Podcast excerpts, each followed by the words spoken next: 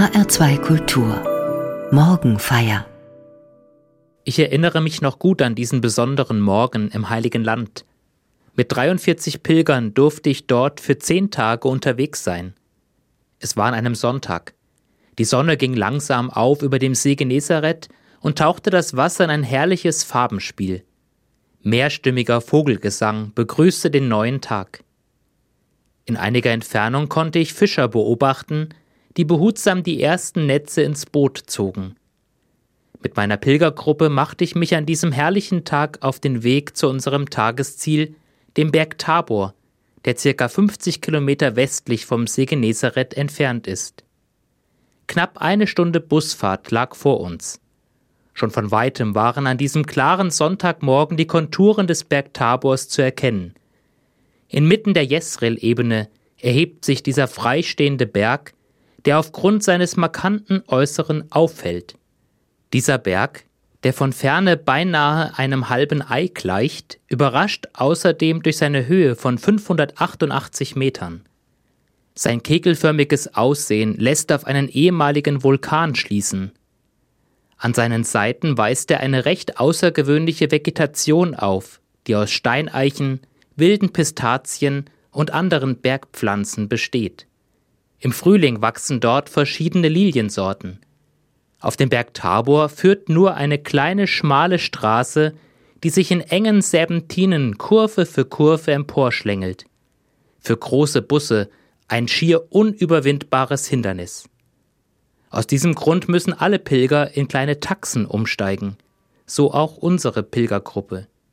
Die Taxifahrer haben sichtlich Freude daran, die von der Enge der Straße beeindruckten Menschen auf den Gipfel zu chauffieren. Eine unvergessliche Fahrt, die einfach zum Berg Tabor dazugehört. Das Gipfelplateau ist reich an herrlichen Zypressen, die spitz in den stahlblauen Himmel hineinragen. Ein wunderschöner Ausblick in alle Himmelsrichtungen macht diesen Ort so besonders. Ich möchte Sie heute Morgen mit hinaufnehmen auf den Berg Tabor, denn hier spielt sich die Szene ab, die heute am zweiten Sonntag in der Fastenzeit traditionell in allen katholischen Gottesdiensten vorgelesen wird.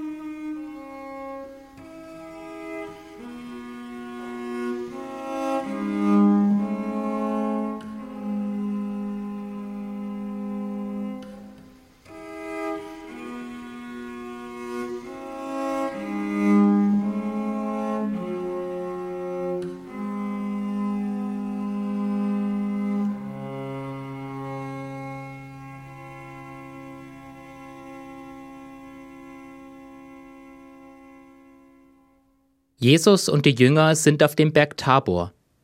Der Evangelist Matthäus beschreibt die Szene mit folgenden Worten. In jener Zeit nahm Jesus Petrus, Jakobus und dessen Bruder Johannes beiseite und führte sie auf einen hohen Berg. Und er wurde vor ihnen verwandelt. Sein Gesicht leuchtete wie die Sonne, und seine Kleider wurden weiß wie das Licht.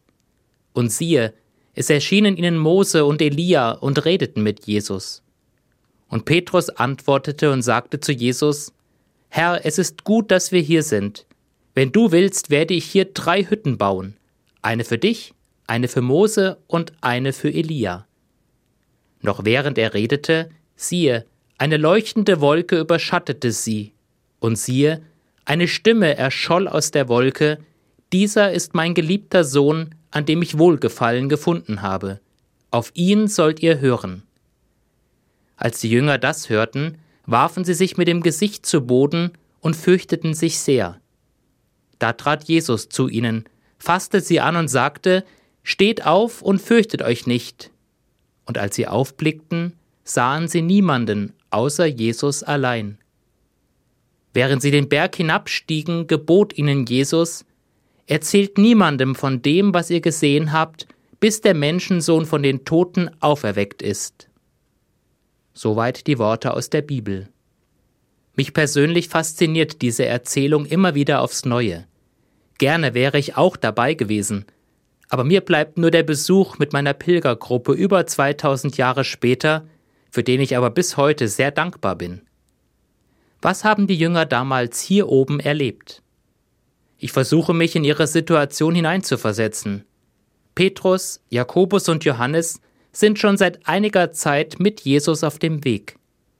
Sie haben schon viel mit Jesus erlebt, aber wahrscheinlich hatten sie in Jesus Gott noch gar nicht wirklich entdeckt.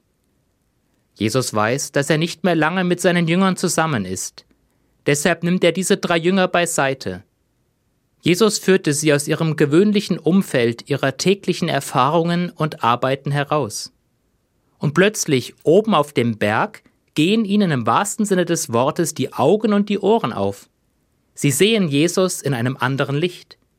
Sie haben auf einmal eine Ahnung, dass sich in diesem Jesus der Himmel öffnet und der Sohn Gottes vor ihnen steht.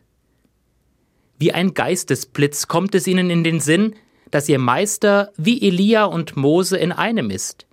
Elia der Prophet schlechthin und Mose der Überbringer der Gebote Gottes. In Jesus, so die Erkenntnis der drei, baut Gott sein Haus unter den Menschen, ist Gott mitten unter ihnen. Diese außergewöhnliche Gotteserfahrung erfüllt Petrus, Jakobus und Johannes mit einer so tiefen inneren Freude und Zufriedenheit, dass der mir sehr sympathische Petrus die Gefühle der Jünger wieder einmal auf den Punkt bringt. Lasst uns drei Hütten bauen. Was so viel bedeutet wie, lasst uns diesen Moment festhalten. Er soll nicht vorübergehen. Seit dieser Zeit sprechen Menschen bis heute von sogenannten Tabor-Erlebnissen und meinen damit wunderbare Erfahrungen und Erlebnisse, die schön sind und Kraft geben. Geschenkte Erfahrungen und Momente, in denen sie Gottes Nähe verspürt haben.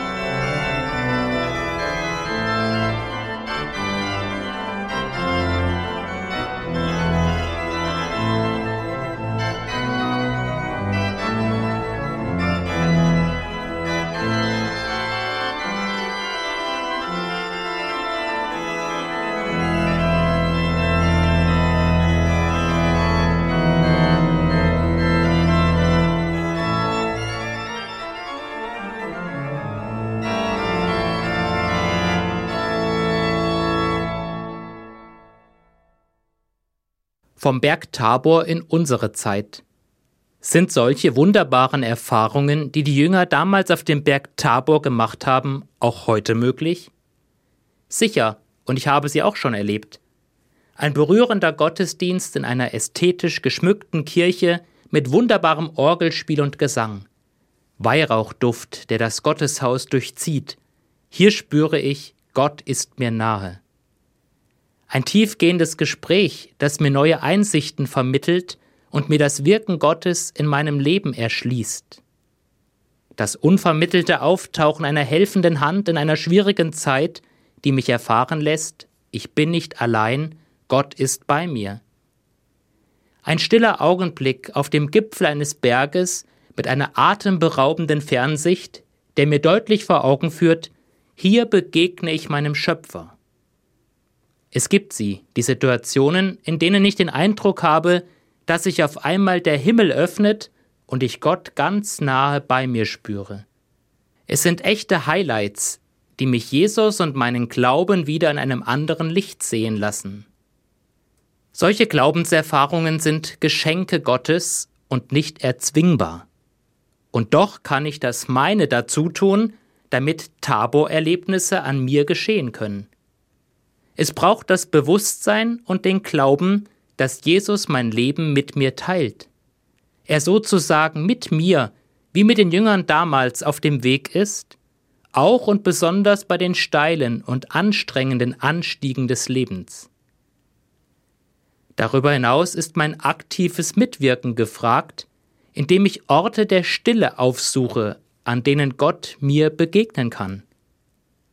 Es hat einmal jemand den schönen Satz geprägt, die Stille ist der Arbeitsplatz Gottes. Die Zeit, in der ich nicht dauernd rede, sondern in der ich auch einmal hinhöre und zuhöre, was Gott mir vielleicht sagen möchte.